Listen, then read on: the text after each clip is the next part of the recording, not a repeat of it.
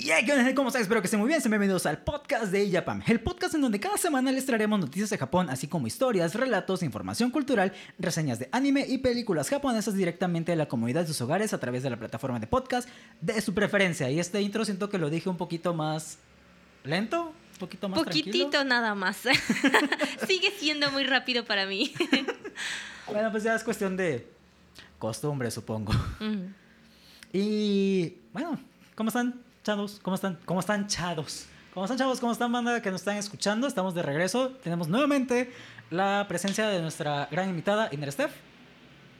Hola chicos, espero que estén muy bien y que estén listos para el contenido del podcast del el día de hoy. Eh, si vieron el episodio de la semana pasada, pues eh, verán que es el mismo set, es la misma ropa, solo lo único que hicimos fue cambiar de cerveza. De agüita a cerveza. Estamos con una... Bueno, es que no voy a mencionar marcas, aunque este sí se va a ver. Calidad-precio, 10 de 10. No nos están pagando, pero la verdad es que sí es un gran producto calidad-precio. Eh, yo creo que solamente por esto este contenido lo voy a marcar como explícito. Sí. No, no va a ser para todo público, bueno, es para todo el público, pero además por tener la, La las cerveza. cartitas. Ajá. Eh, y ya me lo que les iba a decir, pero pues estamos aquí de regreso en este episodio del, del podcast. Eh, como ya saben, nuestro ciclo es anime, cultura, anime, cultura, anime, cultura. En la semana pasada hablamos de Shumatsu no Valkyrie, entre otras cosas. Y el día de hoy nos toca hablar de cultura. Y esto es algo que me tiene muy emocionado, honestamente. Es algo que he querido hacer desde hace muchísimo tiempo. Es algo que he estado preparando. Todo este tiempo que, bueno, todo ese tiempo que no hubo podcast desde febrero hasta hace unas semanas, fue para traer este contenido. En verdad, no se imaginan lo emocionado que estoy. Y como ya habrán leído en el título, el día de hoy vamos a tratar el mito o la historia de creación japonesa. A partir de ahora, salvo algunas, algunos episodios que van a ser más como de festividades o cosas, eh, tradiciones de, de Japón, dependiendo de la fecha, vamos a ir narrando historia de Japón. Y vamos a comenzar con, el, con los mitos, con las leyendas, con todas estas historias fantásticas, tan bonitas, que pues existen en todos lados. Eh, y algo que yo digo mucho en mis clases es que para entender un idioma tienes que saber también de la cultura, tienes que aprender de la cultura. Y conforme vayamos avanzando en la historia nos vamos a dar cuenta que muchas cosas del idioma japonés sí tienen un contexto cultural o sí tienen un origen cultural, tienen una razón de ser. Es una de las razones por las cuales estoy muy emocionado de esto. Aparte de que me gusta mucho la mitología, me gusta la historia. Y la historia es como un chismecito. Y a quien no le gusta el chismecito, la verdad. Es verdad. Puede ser muy aburrida si no la sabes contar, pero si la sabes contar, la transformas en chismecito y sale mucho más amena, ¿no? Exactamente. Y ese es uno de los problemas que yo tenía con, le- con la historia. Eh, un poquito de desahogo. En la secundaria a mí me contaban la historia, ni siquiera me la contaban. Del libro de texto que nos daban, nos decían, hazme un resumen de Ah. esta lección. Sí. Y en el examen teníamos que responder palabra por palabra exactamente como venía en el libro. Ujú. Es algo que no, que no me terminó de encantar, nunca me terminó de encantar. Por eso, cuando me di cuenta que me gustaba el chismecito, porque pues la verdad es que el chismecito pues, es chido, me di cuenta, ok, la historia puede contarse de esa, de esa manera, porque a fin de cuentas la historia es chismecito. Claro. Es algo que se ha transmitido generación tras generación con una transmisión oral o escrita, pero a fin de cuentas se hace como un teléfono descompuesto y sucede lo que sucede con un chisme. A ti te cuentan algo, tú le cuentas a esa otra persona lo que te acuerdas, esa persona deforma el mensaje con lo que se acuerda y que tenemos un chismecito. Entonces, por eso vamos a tratar de hacer esto de esa manera, para que sea un poquito eh, más ameno. Pero sí quiero hacer una pequeña aclaración. Este capítulo, este primer episodio, quizás sí sea un poquito más pesado, porque quiero aclarar unos temas, unos puntos muy importantes acerca de unas terminologías que vamos a utilizar. Pero ya de ahí en fuera nos vamos con el chismecito tal cual. Y bueno, ¿estás lista? Estoy lista. De acuerdo. Bueno, todos conocemos al menos una historia de la creación del mundo, ya sea el relato de los cinco soles, la historia griega con los titanes o quizá la más famosa, la creación bíblica. Pero, ¿conocen la historia de creación que se cuenta en Japón? ¿Conocen la historia de Mm. creación de Japón? No, no, no. Eso sí. Ah, me llegan a la mente algunos dioses, como la diosa Materasu del Mm. sol. Y recuerdo que una vez uno de mis alumnos, una de mis alumnas, hizo una comparativa en un este en un reporte de la cultura, hizo una comparativa entre eh, la cultura japonesa y la cultura mexicana en cuanto a los mitos de la creación. Mm. Ah, ah, no, no, no, no, era cultura japonesa y cultura griega, me parece, mitología griega, o sea, y, y entonces cuando lo leí dije, órales, o sea, sí. Eh, de que había algunas historias que eran muy parecidas o algunos mitos que eran muy parecidos a los mitos griegos o a los mitos de otras culturas. Y me acuerdo que esa vez yo le hice un comentario de, bueno, es que realmente, aunque pareciera que una cultura se pudo haber copiado un mito de la creación o un mito X de otro tipo, de otra cultura, en realidad no fue así porque eran países o regiones que estaban súper separadas. Separadas, Ajá. ajá. Entonces, ¿cómo es que ocurre esto? Realmente no es una casualidad, sino que, pues a fin de cuentas, somos seres humanos y compartimos algo, eh, la forma de crear historias, de darle explicación a nuestra existencia. En algún punto tiene que quedar, tiene que ser tan exacto a lo que pensó otra persona al otro lado del mundo y no fue un plagio y no fue un robo ni tampoco fue una falta como de, de creatividad de Mm. alguna de las dos partes, ¿no? Sino más bien como eso. Pero fue lo único. Realmente yo no he investigado por mi cuenta de, del tema. Y, y- la verdad es que sí, hay un poquito de razón, mucha razón. Mm, Lo veremos, muchos mitos, o algunos mitos sí son muy parecidos a los griegos. Hay uno en particular que sí pu- puedes decir que es exactamente el, el El mismo, mismo. solamente cambi- cambiamos los Mm. nombres. Y bueno, el día de hoy les contaré esta increíble historia llena de misticismo, magia y nombres extremadamente raros, porque sí, sí hay algo de lo que al menos este primer episodio abusa, son de nombres extremadamente raros. Ok. Ya los veremos. Antes de comenzar, quiero aclarar los significados de dos palabras que quizás nos vayan a causar conflicto más adelante. Lo que contaré acerca de, de la historia de, de la creación se trata de un mito. Pero en realidad, ¿cuál es la diferencia entre un mito y una leyenda? Mm. Siento que un mito está un poquito más justificado. Una leyenda es algo... Bueno, es que ambas cosas siento que son, eh, mm, digamos, historias que se van transmitiendo de generación en generación de forma oral. Pero un mito siento que queda más impregnado en la historia de las culturas. Y una leyenda varía mucho de la región en donde estés. Por ejemplo, tenemos nosotros la leyenda de la Llorona, que depende de qué parte de México estés, es una versión diferente, ¿no? También adecuado a, a la situación geográfica y a las costumbres o a la forma de ser de la gente. Entonces creo que eso es como un poquito...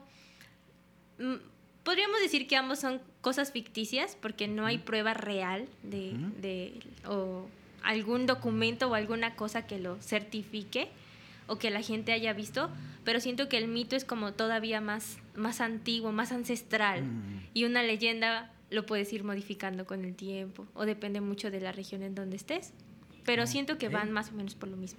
Ok, bien, me agrada tu respuesta. Eh, ahora, antes de comenzar, quiero aclarar que toda la información, incluyendo lo que voy a contar, lo saqué del libro Mitología Japonesa de Marco Suárez. Por si algún día lo quieren leer, la verdad es que sí Mm. tiene información muy chida. Y para, también para que vean que no, me lo, que no me lo estoy inventando, sí lo saqué de un lado. Eh, y bueno, un mito, como bien mencionas, es un relato oral que se transmite generación tras generación y están protagonizados por entidades divinas, héroes, criaturas sobrenaturales o personajes peculiares, notorios y fantásticos que además no siguen una línea temporal exacta. Y esto puede provocar conflictos con otros mitos u otras versiones del mismo al ser transmitido de manera oral. Eh, bueno, que al ser transmitido de manera oral se produce este efecto denominado como teléfono descompuesto. Eso, eso es por parte de- del mito. Transmisión oral, eh, Dioses, criaturas dioses, criaturas, héroes, no siguen una línea de tiempo exacta. Se puede dividir ahí súper, súper, súper random. Y puede entrar en conflicto con otros mitos, porque no existe esta coherencia. Ahora, por otro lado, una leyenda es un relato que sí cuenta con un contexto temporal e histórico, tomando lugar en locaciones del mundo real y los personajes involucrados son personas conocidas, personas famosas o incluso personas reales. Eh, encontramos los casos de Genghis Khan. Carlomagno, eh, las, las leyendas artúricas, toda, es- toda esta... mm, todo esto que rodea al rey Arturo Sabemos que se sitúa en un lugar real, que era Gran, Bet- Gran Bretaña. Ya quizá toda esta parte de la Dama del Lago, de Merlín, de la, de la propia espada Excalibur, del. Caballero Negro, y probablemente ya entremos en conflictos históricos reales, pero son leyendas. Ya vemos esta diferencia. Sí. Eh, ahora, ya vimos esta diferencia, ya sabemos que es un mito, que es una leyenda, ya sabemos que vamos a hablar de mitos.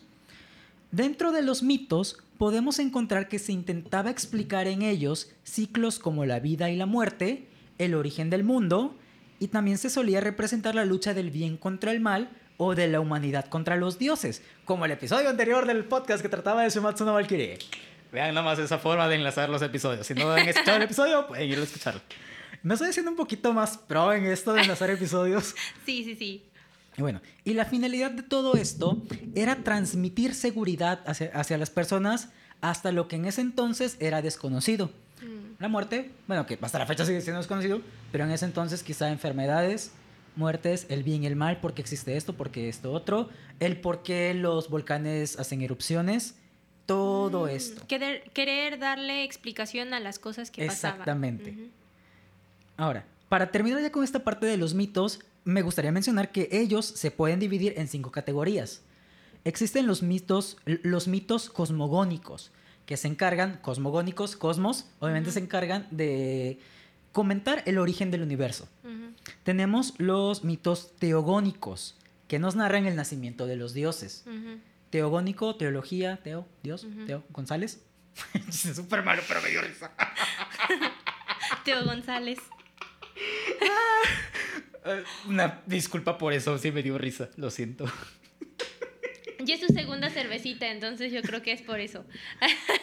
No, la verdad es que sí hago chistes súper malos. Es que no me has escuchado haciendo chistes realmente malos. No, todavía no. Si, bueno, si alguno de mis alumnos de, de los que tengo de tercero escuchan esto, ya estarán acostumbrados a esa calidad de chistes malos. Ok. Bueno, chistes co- teogónicos, el nacimiento de los dioses. Eh, los mitos antropológicos, que a diferencia del anterior, pues estos narran el origen del ser humano. Pero es que dijiste chistes teogónicos ¡Ah! Dije chiste. y me quedé así como mitos, mitos. Mitos teogónicos, eso sí, probablemente sea por la segunda cervecita. Ajá. No, no, no creo, yo debería estar muy oxidado para eso. Pero bueno, eh, los teogónicos, los mitos teogónicos, nacimiento de los dioses. Mitos antropológicos, el del ser humano, lo- el nacimiento del ser humano. Por otro lado tenemos los mitos morales. Mitos moral, bien y el mal. Nos cuentan el porqué de, de estas dos fuerzas. Ok. Eh, los mitos fundacionales que nos narran cómo por voluntad de los dioses ciertas ciudades o ciertos países fueron fundados. Por ejemplo, se me, ahorita- se- se me ocurre ahorita Tenochtitlán, que Ah, van a ver un águila devorándose una serpiente sobre un nopal y ahí van a fundar una ciudad, aunque sea un lago. O sea, va a ver mamalón. Sí. Aunque no es el lugar más adecuado para. Sí. Ay, extraño mi, mi, mi, mi ex DF. Ya me hace falta ir. Bueno, estos son los fundacionales, los que nos narran cómo se origina un lugar. Y por último, tenemos los mitos escatológicos, que principalmente son fatídicos, pues resulta que nos anuncian el fin del mundo gracias a que vieron un meteorito y dijeron, por esto se nos va a acabar el mundo. O Mm. Las estrellas dicen que va a haber una erupción y nos vamos a morir todos. Esos son los mitos escatológicos, fin del mundo. Bien, ahora ya que tenemos mm, reforzado todo ese conocimiento, ya que, ya que sabemos diferenciar mito de leyenda y que sabemos toda esa información de los mitos, todavía no les voy a contar la historia del origen del mundo, porque quiero contarles de dónde se origina, de dónde se recogen, de dónde se recogen todas estas historias. Y resulta que existe un libro llamado Kojiki, en el cual se recopilaron todos los mitos de Japón y fue escrito en el año 712 después de, de Cristo. Para la creación de este libro se utilizó el trabajo de unos juglares llamados Kataribe. Kataribe. Nunca, no he encontrado la pronunciación exacta de esa palabra, pero yo les digo Kataribe. Ahí si alguien conoce la pronunciación exacta, por favor dígame, porque pues, sí tengo ansiedad de saber cómo se dice. Resulta que estos Kataribe pues eran juglares. Los juglares ya saben, se dedican a relatar historias, cantar relatos, todo esto. Eh, y ellos eran los encargados de memorizar todos estos sucesos, iban lugar por lugar y pues, se iban aprendiendo todo esto y después lo iban transmitiendo a otros lados. Y resulta que hubo una historiadora llamada Hieda Nohare, no, Hieda Nohare. Y esta persona, esta historiadora, fue la encargada de recopilar absolutamente todas estas historias. Se dice que esta mujer era descendiente de la diosa Amenousume no Mikoto. Y bueno, ya empezamos con esta onda de los nombres raros. Ok, eso me recordó mucho a... Ay, ¿cómo se llama esta serie de lesbianas que vi? Kanazuki no Miko. Ajá, todos tenían nombres como esos, exacto. Ah, mira, tú sabes de qué hablo. Me sorprende cómo fue que encontré el nombre. Un hombre, vaya, vaya, un hombre de cultura. Kanazuki no Miko, ajá. Ah, es que ese, lo vi, ese anime lo vi cuando estaba en la secundaria justamente. Mm. Cuando estaba entrándome en todo este mundo, ajá. me salió el nombre. Y en ese entonces yo tenía la onda de ver animes con nombres raros. O que para mí en ese entonces eran nombres raros, ahorita ya es lo más normal del mundo. Dije, ah, Kanazuki no Miko suena bien chido, a ver qué es esto. Ok, la verdad es que sí está chido. Niñas guapas, mecas. La verdad es que sí está chido. Me, gustó porque salía el Yamata no Orochi. Ajá, sí, sí, sí. Y, todos tenían nombres súper raros. Exactamente, como estos, eran nombres de la de deidades. De deidades. Y ya lo hablaremos. Pues de hecho, me están dando ganas de hacer un episodio de Hay que hacer uno, hay que hacer uno, porque yo lo vi el año pasado, así que sí me acuerdo bien de qué. Ok, vamos, a, hacer un, vamos a hacer un episodio de Kanazuki no Sí, sí, sí. Eh, y bien, entonces, eh, a modo de resumen para retomar, existe un libro, el, el Kojiki, que fue escrito, la, información la recopiló Hieda Noame, que era una historiadora. Bueno, se dice que era una historiadora, es lo que muchas personas dicen, no se tiene registro exacto de, ¿Quién de, su género, pero lo, lo, que más se dice es que era mujer y era en ¿Qué eso no? No sé. Algo otro no, pero no fue esto. ¿Eso tampoco? Ajá. Ok, no sabemos qué sucedió. ¿Tronó algo? Fue un vaso, pero. Este no fue, esos no fueron. Bueno, ya. Luego, luego fijamos, ahorita no nos fijamos en eso. Y bueno, esta, es, esta mujer memorizó todas las historias de los juglares y le pasó la información a otra persona importante, quien es Yasumaru. Esta persona, el Yasumaru, fue el encargado de escribir toda la información, pero fue por orden del emperador Tenmu. Resulta que en un intento de unificar a toda la nación, de unir a todos los clanes que habían en Japón, el, clan de Tenmu era el clan Yamato, que era el principal, quisieron hacer una alianza para ya unificar todo y decidieron juntar todo este compendio, todas esas historias y decir, ok, el mundo se originó por eso, esto y esto, y eso le sirvió a Tenmu para justificar su puesto como gobernante. Porque resulta que el Tenmu le quitó el trono a su sobrino. Bien Game of Thrones todo este, todo este rollo.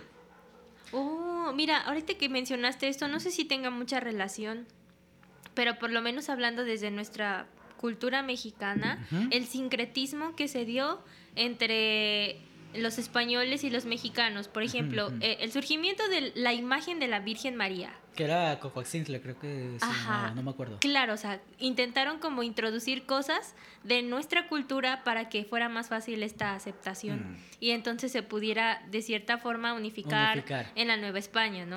Y aparte la imagen, ¿no? O sea, no es una virgen como las vírgenes de otras culturas o las vírgenes europeas que son este, de tez blanca, cabello rubio o, café, pero ojos claros, sino que la, nuestra versión es así como la morenita. La morenita del Tepeyac. Entonces, buscar así cosas que, con las que fuera fácil identificarse. Por eso, eso que mencionas de tratar de unificar todo, de todos vamos a creer que venimos de esto y eso nos va a ayudar como que a integrarnos como sociedad o como país, es muy interesante. O sea, básicamente el Kojiki es un libro que sirvió para justificar quién está en el trono y por qué. Ah, claro. O sea, es un libro 100% político. Sí. Visto desde ese punto de vista, y aquí recordemos, hay un dicho, no ahorita no me acuerdo quién lo dijo, la historia la escriben los vencedores. Claro. Y esa es una realidad. En este caso, pues, el objetivo era justificar por qué estaban ahí. Y más adelante veremos muchísimas más cosas. De hecho, ya cuando hablemos de la historia tal cual, cuando empecemos a hablar de, de la prehistoria japonesa, del neolítico y todo eso, nos vamos a dar cuenta que hay muchas cosas que no se investigan para no Entrar en- filtrar el linaje de la familia real.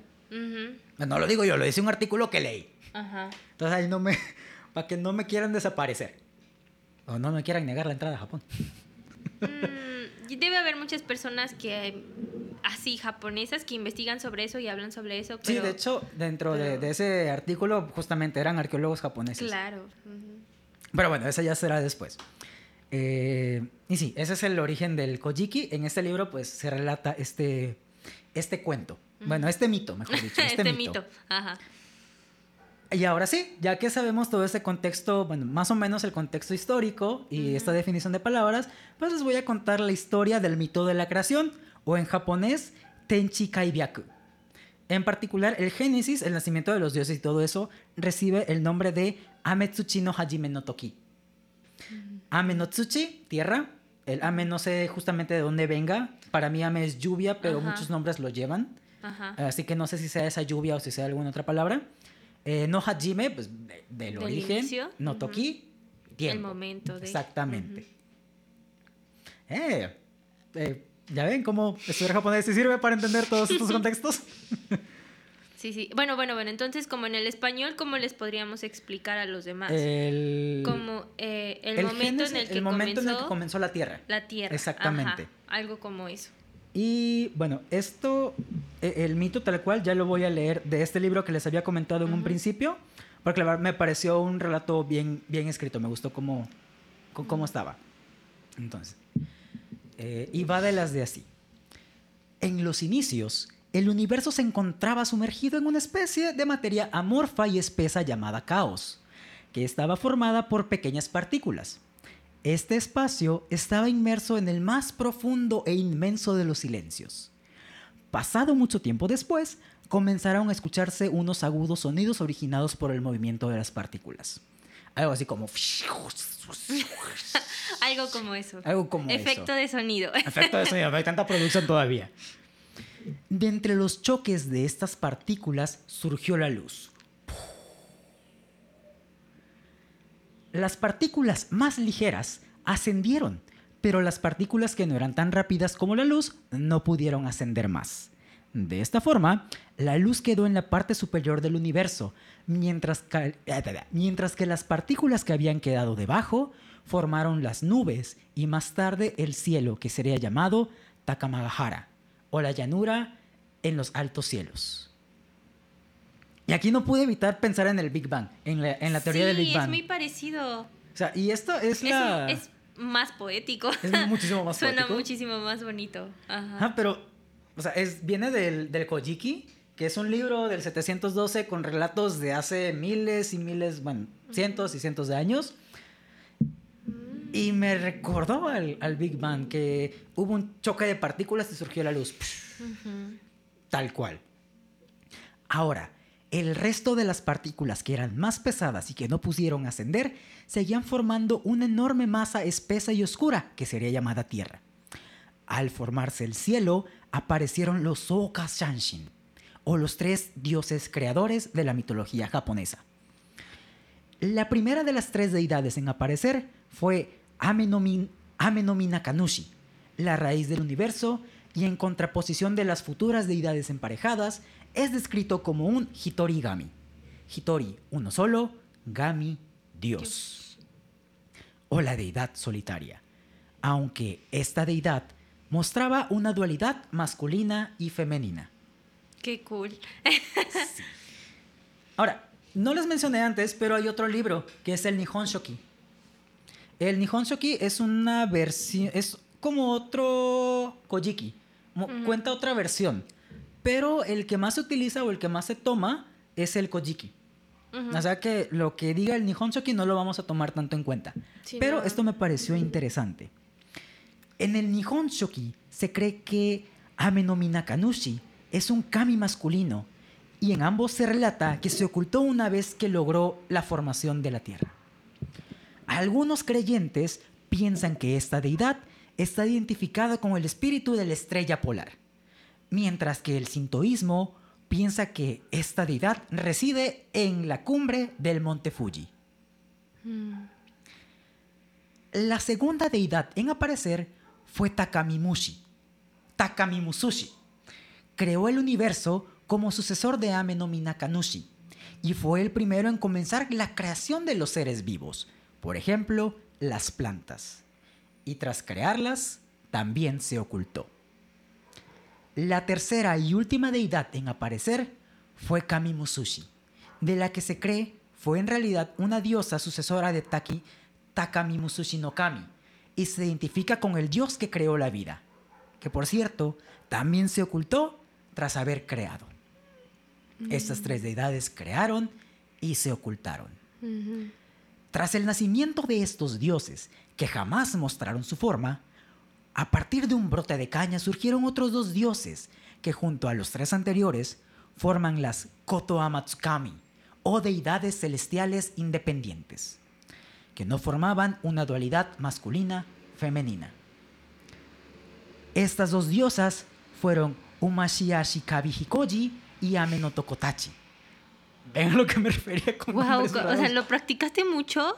Los nombres rarísimos. Sí. obviamente, porque yo no podría leer ni siquiera en español, bueno, así con romaji, todo eso que tú estás leyendo. O sea, o sea, sí, sí me preparé para leer esto. Porque la primera vez que lo leí fue de que. ¿Eh? Ame no min. Ame, ¿Eh? Ame, eh, ame no mi nakanushi. Ok. Ame no mi. eh, eh, Sí, parecen trabalenguas. eh, ya solamente falta que salga Tatakakunakata. Sería ya el el límite. Sí. Pero hasta ahorita vemos cómo han surgido cinco deidades. Mm. Tres creadoras, otras dos que surgieron a partir de una caña, pero las cinco desaparecieron. Posteriormente surgieron otros dos dioses de forma espontánea, sin sexo y que se ocultaron tras nacer: Kuni no Tokotachi y Toyokumono. Tras estas dos deidades surgieron cinco parejas de deidades que formaban una dualidad masculino-femenino, que junto a las cinco anteriores forman un grupo conocido como Kami-yo Nana-yo, o las siete generaciones divinas. Kami, divinidad, Nana, siete. Siete. Las últimas generaciones de deidades fueron formadas por Izanagi e Izanami, quienes serán la pareja más importante ya que son los encargados de crear el archipiélago, el archipiélago de Japón y de engendrar el resto de las deidades. Hace ratito que mencionaste a, a te iba a decir, se me pasó a decirte, no aparece en el principio. No es de las deidades Del origen. del ¿no? origen. O sea, ya vimos que ahorita tienen una onda ahí medio rara con los nombres. Sí, sí, sí. Si lo vemos de esa manera con Amaterasu, Susano, eh, el dios del rayo, que ahorita no me acuerdo cómo se llama, tienen nombres muy diferentes. Entonces, ya desde ahí Ujú. podemos hacer esta división. Claro. No. Ah, quizás porque, por ejemplo, Amaterasu es la diosa del sol. Entonces, ese es una un elemento de la naturaleza que surge quizás después de la creación. Entonces, por eso, pues, no se menciona, ¿no? De hecho, lo que se dice es que estas primeras deidades, al ser solamente representadas por algunos elementos, tienen estos nombres raros. No son una, una deidad de algo en específico, sino tienen una semejanza a algo. Mm, Por eso casi todas terminan con Nokami, deidad de X cosa. X cosa. Mm, y ya el resto de las deidades sí tienen un nombre eh, más específico, más fácil de pronunciar. Ok, ok. Ahora, vamos a hacer el recuento de estas deidades totales hasta ahorita. Ajá. Digo, de todos modos, eh, les voy a pasar un- en los show notes como este árbol genealógico, porque sí es un poco Difícil, de Difícil de recordar seguir, todo. exactamente. Ajá. Las tres deidades creadoras, Ame no Minaka Nushi no Kami, Taka no Mushi, Musushi no Kami, Kami Musushi no Kami, Ujú. que después surgieron las otras dos deidades, que era Umashi Ashikabi Hikoji no Kami, Ame no Tokotachi no Kami. Sí, siento que estoy diciendo un trabalenguas. Ajá. O sea, es con total respeto, pero la verdad sí se Sí, siente como muy un trabalenguas. Y la verdad es que sí lo practiqué. A ver, a ver, di el uno, uno largo. A ver. A ver, uno largo. Ajá. Umashi Ashikabi Hikoji no Kami. Ay, no, ni me acuerdo. Umashi Ajá. Koji. Hikoji, pero Um- se va después. Umashi Hikoji. Lleva A dos ver, a ver, nombres antes. a ver, di, di algo, dilo despacito. Umashi, Ashi, Kabi, Hikoji, no Kami. Umashi, Ashi, Habi, Hikobi no Kami. Kabi Hikoji. Kabi Hikoji no Kami. Bueno, ya, no, no, ya está muy difícil. Ajá. Y Ame no Tokotachi no Kami. Esas fueron las cinco deidades principales. Las tres creadoras y los otros dos que surgieron ahí super random y después se ocultaron. Y luego vienen las siete generaciones divinas. El Kami Yonanayo. Kuni no Tokotachi no Kami. Toyokumo no no Kami. Que esos son independientes. Esos siguen, son parte de la generación, de las siete generaciones. Pero están ahí en su rollo. Las cinco posteriores ya van en, en pares, masculino-femenino. ujú. Y estos no los mencioné anteriormente, los iba a mencionar ahorita. Es Ihijini y Sujijini, la primera pareja. La segunda pareja, Tsunuguji y Kuguji. Tercer pareja, Uotonoji o Otonobe. Cuarta pareja, Omodaru Ayakashikone. Y quinta pareja, Izanagi e Izanami. Ujú, Ok, ok, eso ya están más decentes. Sí, de hecho siento que es como cuando te presentan a, tu- a algunos parientes. Eh, pues mira, carnal, aquí te presento a tu primo el Johnson, el Jensen, el Brian, el, el Stefan y aquí tu primo el, el Kevin. Así lo siento. Porque se, se van de los nombres más extravagantes a, los, más, fáciles de pronunciar. Y la verdad, algo que me llamó la atención es unos sí son como son pareja tienen como el mismo comienzo y una Y una terminación, un poquito diferente. el no todos, pero Ujijini y el Sujijini. Ujú, Bueno, sí, Izanagi e Izanami. Izanagi es la deidad masculina e Izanami la deidad femenina. Ahora, esto es apenas la creación superficial. Claro. Esto apenas surgió el cielo, la tierra, las plantitas y las deidades. Ahora, toca el nacimiento del país, de Japón, tal cual. Y es, este mito recibe el nombre de Kuni-umi. Umi de umi más, umare más, nacer, y Kuni de país. En el cual, a grandes rasgos, digo, ahorita lo vamos a platicar, pero a grandes rasgos, se narra cómo tras la creación del mundo, las deidades Izanagi e Izanami crean todas las islas que conforman el archipiélago de Japón. Bueno, todas las islas conocidas hasta ese momento. Porque aquí un poquito de, de spoiler de lo que veremos más adelante. De todo el archipiélago de Japón, había algunas islas hacia el sur que no eran tanto de Japón todavía. Japón todavía no existía. De hecho, hasta el 712, si no mal recuerdo, todavía no era Japón tal cual. Era el país de Yamato. Y había unas islas que no estaban conquistadas, que eran más que nada las del sur, donde Ujú. residían los descendientes de la cultura Yomon. Más adelante hablaremos de la cultura Yomon, eso también se pone interesante. Ujú. Y lo que era Hokkaido en ese entonces todavía no se conocía. Entonces era lo, el Japón hasta ese entonces. Ujú. Ahora, se- el relato, según el Kojiki, narra que tras haberse formado el cielo y la tierra, que tras formarse el cielo, la tierra seguía siendo una masa oscura y caótica. Los dioses, tras su nacimiento, se reunieron para discutir sobre el destino de la tierra y acordaron que la pareja más joven de las siete generaciones divinas debería darle forma, dándole así este honor a Izanagi e Izanami.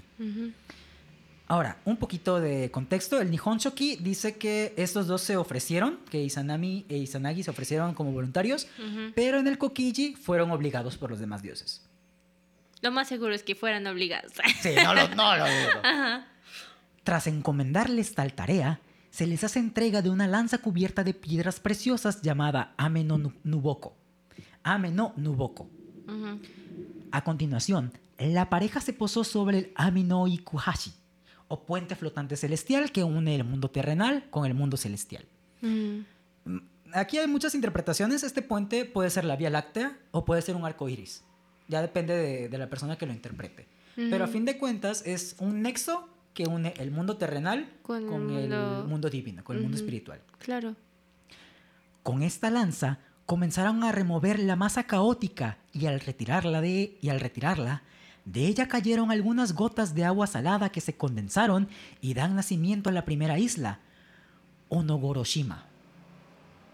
Goro, Goro Goro es como el, una onomatopeya De dar vueltas. de dar vueltas y había leído que también antes tenía como el contexto de salpicar.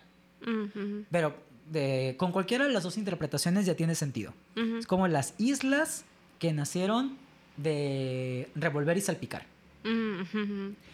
Para el sintoísmo, esta isla se sitúa en una roca al norte de la isla de Awaji, en el mar interior de Japón. Ahí les voy a poner una imagen para que sepan dónde está.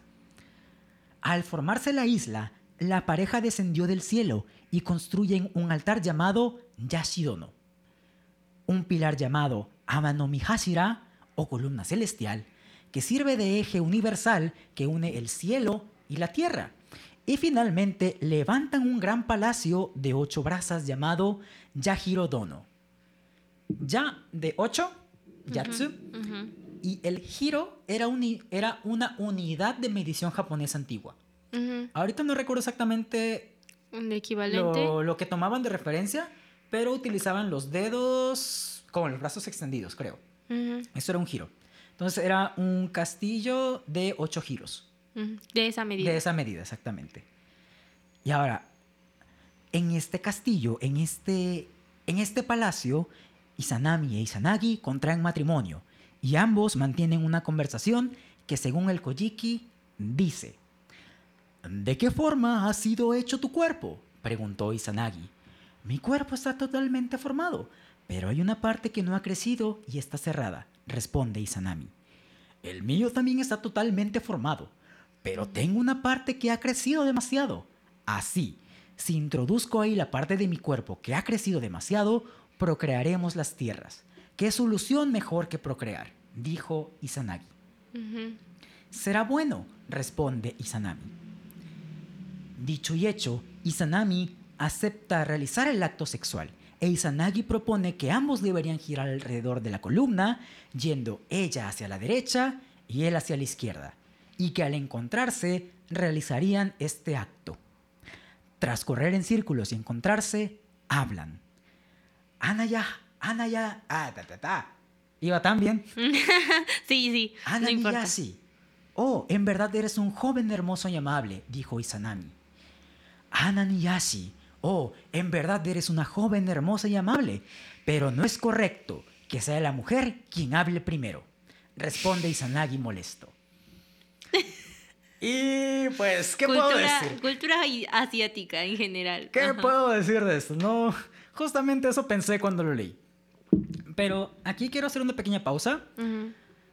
Existe la interpretación de que este pilar puede ser o una representación asiática de lo que vendría a ser el pecado original Ajá. o bien un símbolo de fertilidad. Y por esto es que Izanami e Izanagi corrieron alrededor de este, de este pilar. Como para, formar un círculo o algo Exactamente. así. Y poder procrear a las islas de Japón. Mm. De hecho, aquí lo podemos tomar como el por qué se originaron las islas y la justificación, no sé si llamarlo justificación, o el Mm. por qué existe el acto sexual. Por, básicamente fueron las deidades quienes lo, lo provocaron, al ser creados de tal manera o de tal manera. Ahí lo decía su, su diálogo. A pesar de esto, siguieron con el acto sexual y engendraron a un primer kami, al que llamaron Hiruko, o niño sanguijuela, para los cuates. Ok. Ahora, esto tiene una razón de ser, no Ajá. nada más es para hacerle bullying o, o algo así. Sí. Eh, se dice que este niño nació sin brazos y sin piernas. Ujú. Eh, y esto se dice por, eh, de hecho lo vamos a ver a continuación, ahorita lo, lo narro, pero es por eso que es el niño sanguijuela. Eh, entonces ya saben, si algún día le quieren poner a su hijo el nombre de Hiruko, ¿El qué significa? pues ya saben qué significa. Entonces que no, les, les va a chupar todo. exactamente, no les recomiendo que le pongan así. Sí debe haber gente que se llame así. Algo me dice que yo he escuchado ese nombre en algún Yo lado. también siento que lo he escuchado, pero no sé dónde. Ajá. Tengo la certeza de que lo he escuchado en algún lugar. Mm, Sí. Pero a lo mejor por los kanjis que tengan ha de tener cosa. otro significado. Sí, este es más como General. mitológico. A Hiruko lo abandonan en una barca y es arrastrado por la corriente. Se dice que fue abandonado a los tres años al ver la malformación que había tenido su hijo. Mm, Tras Hiruko dan vida a Awashima, al que también abandonan, pues también tiene fallos, aunque nunca se habló de ellos. Solo se dice que no es bueno, por lo que al igual que Hiruko, no lo consideran un hijo legítimo de la pareja. Chale. ¡Qué feo! Sí, está bien fea esa parte. Y ah, hay otro lado en el que leí que habían dado a luz a más hijos, Ajá. pero que también habían sufrido el mismo destino y también los habían abandonado. Ok. Digo, esto ya no era como una fuente tan oficial como este libro, Pero había pero pues, información. había información. Aquí- Sí, sí, de que la- como el primer hot cake y el segundo, pero as- asumiendo que es la primera vez que haces los hot cakes, entonces obviamente el primero, el segundo, el tercero te van a salir todos quemados y feos. Entonces esos los tiras, ¿no? Esos no van a salir en tu foto de Instagram. Entonces, por eso. Exactamente. Algo parecido a... Qué buena analogía. Muy bien, 10 de 10. Más fácil de entender. Eh, bueno, a fin de cuentas es un mito. Puede haber más versiones, Mm. pueden haber más hijos, pueden no haber más hijos. Esto es lo que se recogió en el Kojiki. Mm. Ah, bueno, antes de pasar esa parte, ah, hay una parte en donde mm, dices que ah, Izanami es la diosa mujer. Le- ella le dice a Izanagi que le falta una parte, ¿no?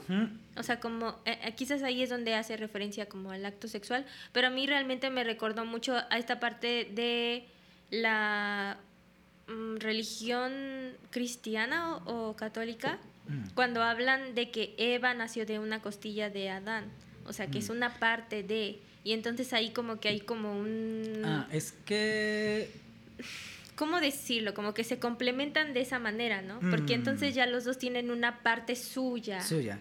Ah, a Eh, lo mejor ahí...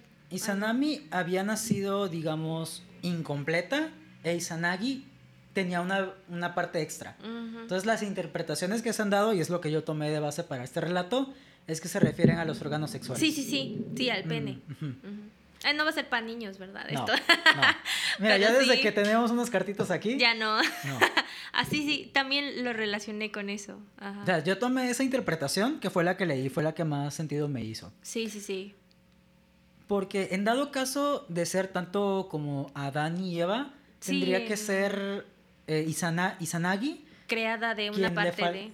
a quien le falta el, al- alguna parte del cuerpo. Ajá, sí, sí, sí. Ajá. Sí, sí. Y sería Izanami quien tendría una parte extra. Una parte extra. Sí, sí, sí. Pero aunque también podría ser interesante esa Ah, interpretación. ajá. Ahí como que lo, lo vi como de esa manera.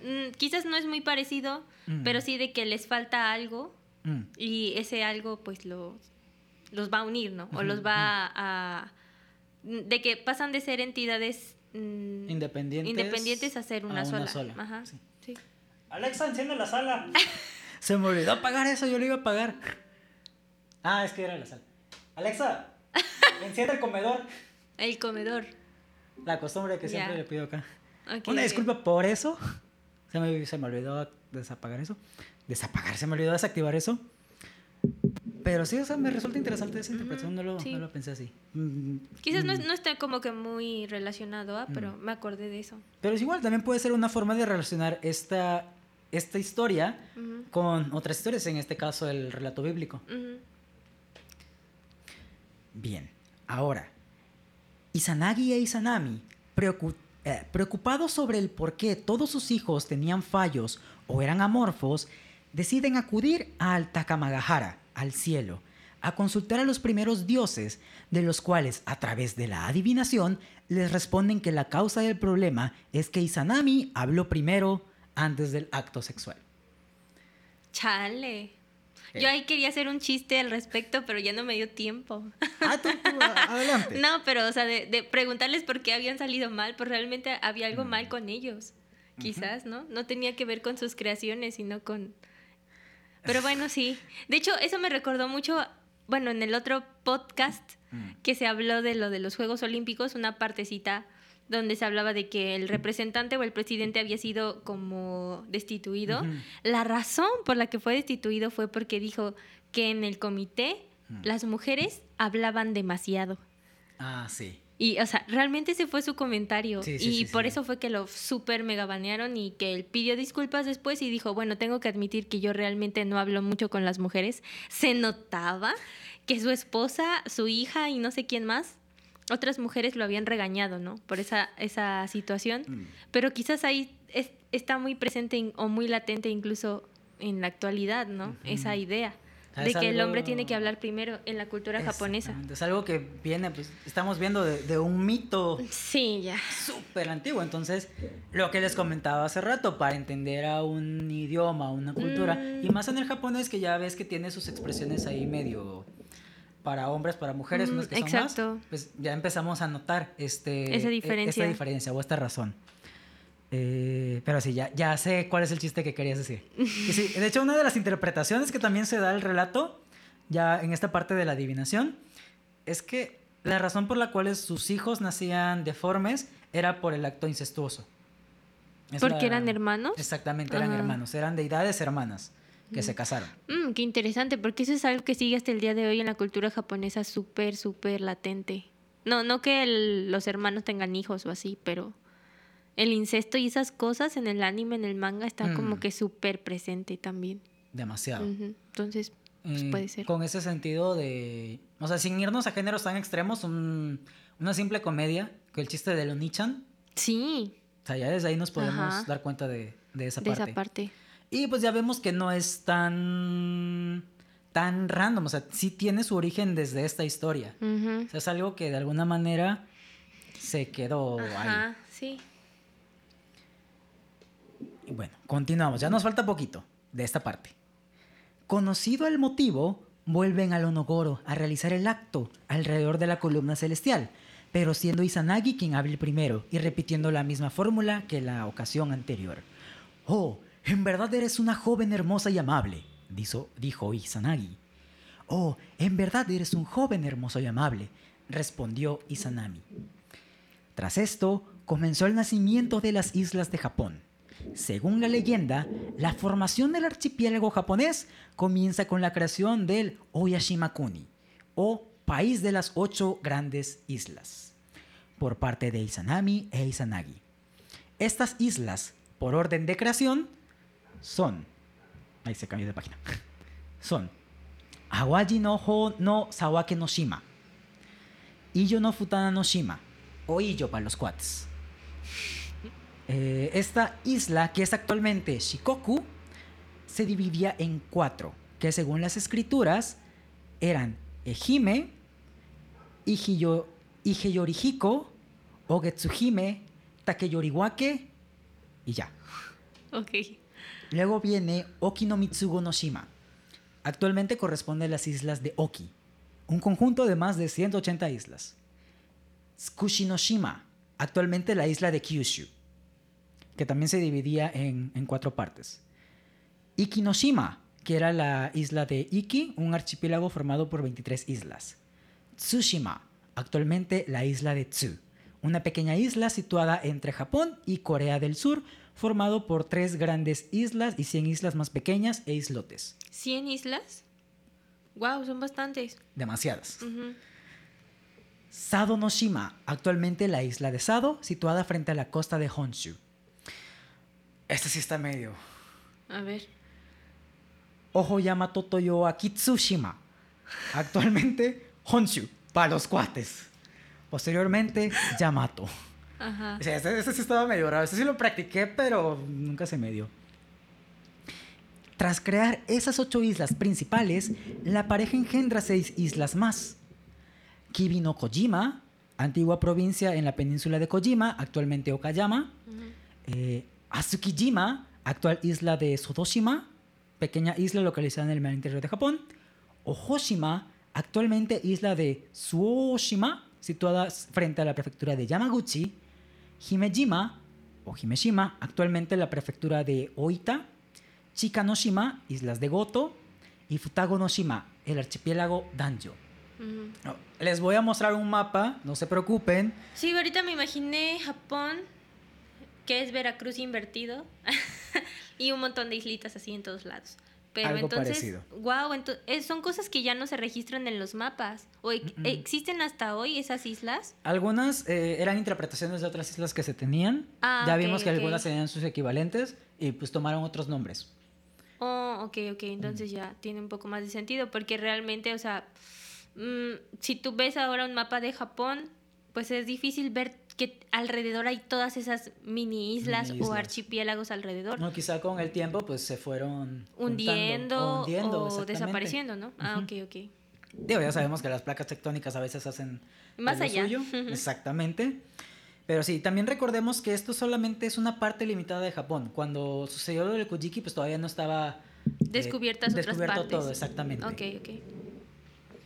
Ahora, tras crear las tierras, Izanami e Izanagi engendraron numerosos dioses terrenales que van a residir en las islas que acaban de crear y que serán deidades identificadas con fenómenos naturales o fuerzas que van a favorecer la agricultura o la pesca. El primero de estos hijos engendrados fue el dios Okoto Oshio y le siguen Iwatsuchihiko. Aquí sí me trabé bien feo. Iwatsu. Iwa, Iwatsuchihiko, Iwasuhime, Otohiwake, Ame no Fukyo, Oyahiko, Kasamotsu Wake no Oshio, o Atatsumi, que este sí ya es un poquito más conocido, o Atatsumi, un dios del mar. Ajá. De hecho, hay algunos personajes de anime que también reciben este nombre. Y finalmente, los dioses Ayaki Tsuhiko, dios de las, desembe- de las desembocaduras fluviales, y, ha y Hayaki Tsuhime. y los estoy tratando de, pronunciar en mi mente mientras los vas diciendo para ver si puedo. Ah, pero ¿qué tal el Tatakakunakata? Ah, Eso está más fácil, o sea, ya eso comparado a todo lo anterior está súper fácil. Y yo les dije, este capítulo iba a tener nombres raros. Y cumplí. Ahí sí no me pueden decir, cumplí con los nombres raros. Cuando estos dos últimos dioses separaron los mares y los ríos, engendraron a los dioses y nietos de Izanami e Izanagi. Awanagi, dios de la, es- de la espuma en calma. Awanami, dios de la espuma ondulante. Tsuranagi, dios de las burbujas en calma. Tsuranami, dios de las burbujas ondulantes. Súper específico. Oh, eso me recuerda mucho, mm, quizás las onomatopeyas japonesas, ¿no? De Probablemente. que hay una, no recuerdo qué onomatopeya es, pero hay, los japoneses tienen una onomatopeya para representar un objeto que está flotando en el agua. Pero algo que flota en el agua para nosotros no produce ningún produce sonido. O sea, plop o splash cuando avientas algo. ¿no? cuando cae, pero no cuando, cae. flota. Pero cuando está flotando, ah, me acuerdo que Mitsuru Sensei lo decía, Mm. hay, hay eh, onomatopeyas Mm. para cosas súper específicas. Entonces, cuando hablas de espuma ondulante, espuma en calma, mm, puedo imaginarme por qué. Ajá. Es muy específico. Probablemente sí tenga su, su raíz aquí. De hecho, algo que quería comentar es que en el sintoísmo hay miles de deidades y cada deidad es muy específica. De aquí vemos el, el por qué. Sí, sí, sí. Bueno, no he terminado con los hijos, bueno, con los nietos de Izanami e Izanagi. Ame no Mikumari, Kuni no Mikumari. Ame no Kuni no Kusihamochi. Igual nombres ahí ya medio, medio raros. Izanagi e Izanami continuaron engendrando a más dioses como Shinatsuhiko, dios del viento, Kukunochi, dios de los árboles, Oyamatsumi no Kami, dios de las montañas, Kaya no Hime o diosa de las praderas. Cuando la mar y las praderas se separaron, surgieron más dioses. Estos eran Ame no Sasuchi, Kuni no Sasuchi, Ame no Sagari, Kuni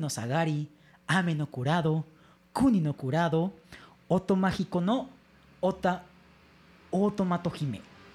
Finalmente, la pareja inicial engendraría a sus últimos hijos.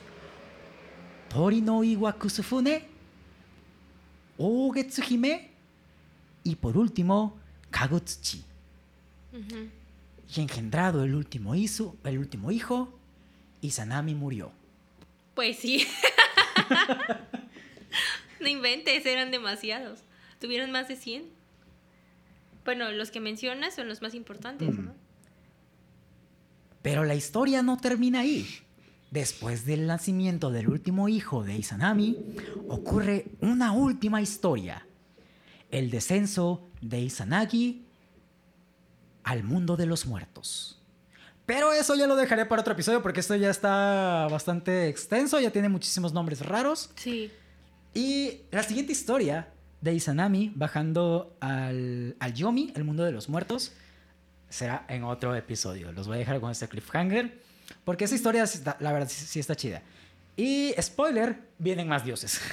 Más todavía. más todavía. Y si se dan cuenta, hasta ahorita todavía no he mencionado eh, Susano, Mm, no he mencionado a. Amaterasu, ni a ninguno de los otros dioses posteriores, conocidos. ajá, Exactamente. Y esto, conocidos.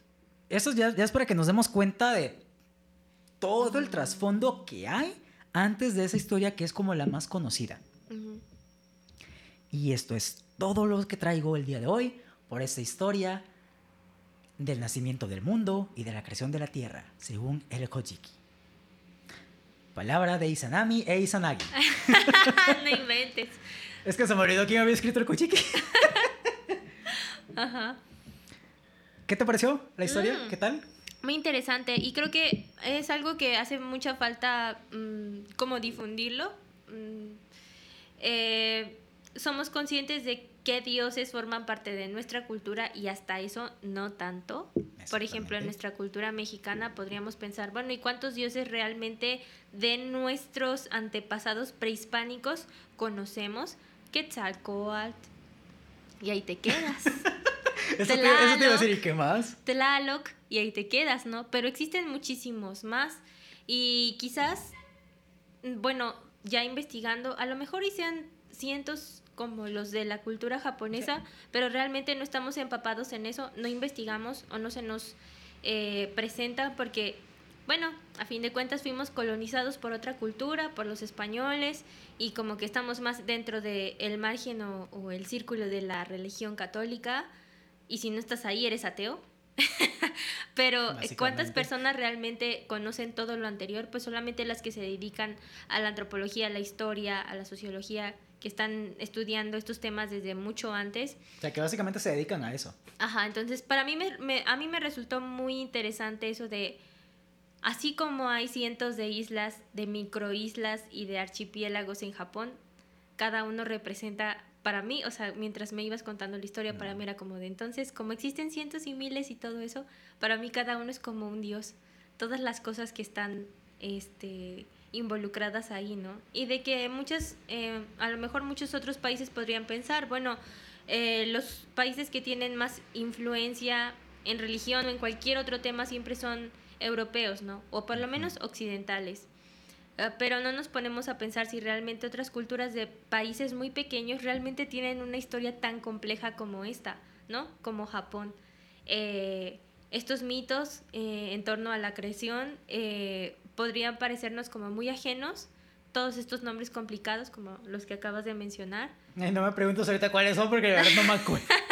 sí, sí, muy difíciles, eh, pues realmente eh, quizás desde una, vi- una visión como occidental, yo ahora lo estaba pensando mientras estabas hablando de, de los diferentes mitos, eh, bueno, de la creación de los diferentes dioses, eh, quizás esta visión un poco occidental eurocentrista, nos hace pensar que otros países realmente no tienen una gran historia, o no tienen mitos, o no tienen leyendas, ni tienen una un- historia épica detrás de, de su origen, ¿no?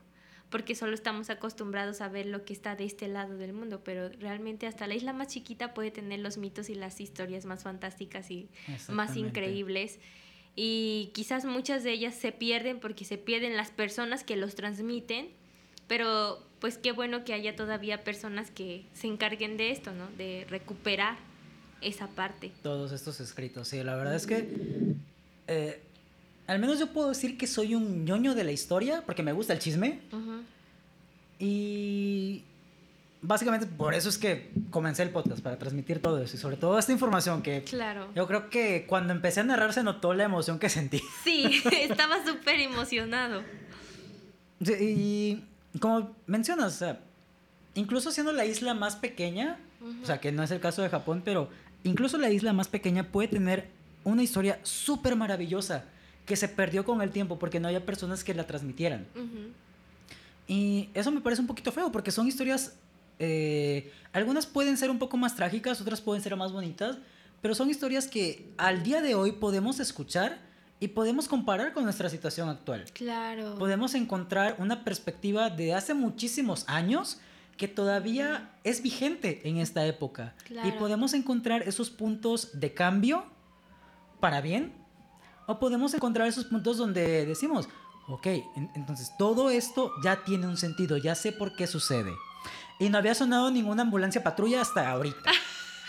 Bueno, al Bueno. menos solo una. Solo una, ya es ganancia a comparación de, de la vez anterior. Somos de México. Y aparte, pues esta es calle principal, es lo único que no me gusta vivir en una calle principal, que Mm. siempre hay mucho, mucho ruido. Pero sí, o sea, eh, eh, eh, aunque Japón pensemos así, anime, manga, que Pikachu, que las botargas, en realidad tiene todo un trasfondo histórico, cultural, mitológico muy grande. Muy, muy, muy grande. Quizá no sea tan grande como otra- otras culturas, pero como no fue tan influyente a comparación de, de otras culturas, al menos a, a un modo global, pues no es tan relatado como los griegos. O sea, de los griegos ten- recibimos Sí. muchísimas cosas. Y, o sea, no digo que la mitología griega sea mala, o sea, e- e- es, interesante, tiene lo suyo. Aunque si quitamos a Zeus de la ecuación, pues ahí la historia se reduce un poquito, ¿verdad? Pero pues, son detalles. Eh, aún así, la, la historia de Japón también es muy interesante, es muy bonita y es lo que quería transmitir. Mm. Les repito, si quieren leer un poquito más de este libro o cosas que yo me salté, porque sí me salté un buen de cosas, eh, el libro es Mitología Japonesa de Marco Suárez. Lo pueden encontrar en, bueno, yo lo tengo en, en Amazon, me lo compré en, en Amazon, entonces ahí sí, si quieren. ¿De dónde es Marco Suárez? La verdad no tengo idea, solo encontré el libro, estaba buscando libros de Mm. mitología, puse en Amazon mitología japonesa, me salió ese libro, agregué Mm. y listo. No, no he investigado nada del autor, la verdad. Ujú. Pero como también como tenía buenos reviews, pues dije, ok, funciona. Está muy padre la forma en la que lo narra. La verdad es que sí. Te lo Yo me lo imaginé todo así. Eh, la verdad es que Entonces, por, por eso no quise modificarlo. Su narración estaba chida. Yo nada más le puse mi, mi modo de, de contar historias. Que creo que no había contado historias así desde hace muchísimos años. Pero sí, o sea, ese libro me gustó bastante. Mm, Sí, creo que es muy, muy interesante. Yo tengo que buscar eso de lo que escribió esa alumna Mm. en, en su registro cultural, de cuál, es, cuál era el mito, pero estaba relacionado con Amaterasu, me Mm. parece. Y que estaba relacionado también con un mito de la mitología griega. Entonces, mm, quizás ahí buscar como esa relación De también sería hecho, interesante. La siguiente parte de Izanami y Izanagi, Ajá. cuando Izanagi va al, Al inframundo. es muy parecida a un mito griego. Ah, quizás es eso. Muy probablemente. Bueno, entonces no lo contamos, no lo investigamos para que veamos que, de qué se trata en el siguiente.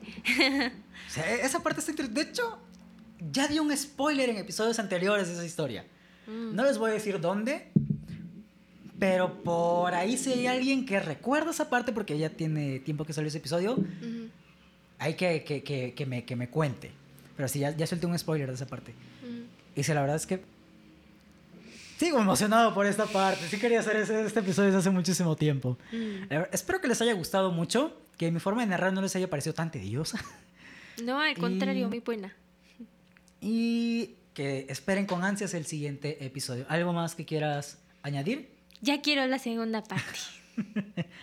Esperen la segunda parte muy, muy pronto. O sea, ya saben cómo sigue esto, entonces ahorita no vamos a cortar este ciclo de mitología hasta que haya alguna fecha importante que no haya cubierto ya en el podcast. Entonces nos vamos de corrido con toda esta parte mitológica y posteriormente histórica. Y bueno chicos, si les gustó el episodio no olviden compartirlo con todos sus amiguitos amantes de la cultura japonesa o del idioma japonés, también para que expandamos un poquito esta idea de que Japón no solamente es anime y manga, que también hay muchísimas cosas interesantes Mm. detrás. Eh, no olviden compartirlos con sus maestros de japonés, si es que estudian japonés y no toman clases con ninguno de nosotros. Eh, no olviden compartirlo en sus redes sociales. Si gustan seguirnos, pueden encontrarnos como eh, arroba ijapam en todas las redes sociales. Pueden encontrar a Steph como Inner Steph en Instagram. Y pueden seguirme en mis redes sociales como arroba Sir Oscar. Eh, también este no suena tan raro como las deidades anteriores, pero es medio difícil de adivinar cómo se escribe, por lo tanto vamos a dejarle todos estos enlaces en la descripción del episodio. Entonces, nos escuchamos en la que sigue, espero que les haya gustado, esto va a ser para mí extraño, yo soy Sir Oscar, bye. Bye bye. Y con esto Ah, sí. terminamos. Qué padre estuvo. Me encantó. Thank you.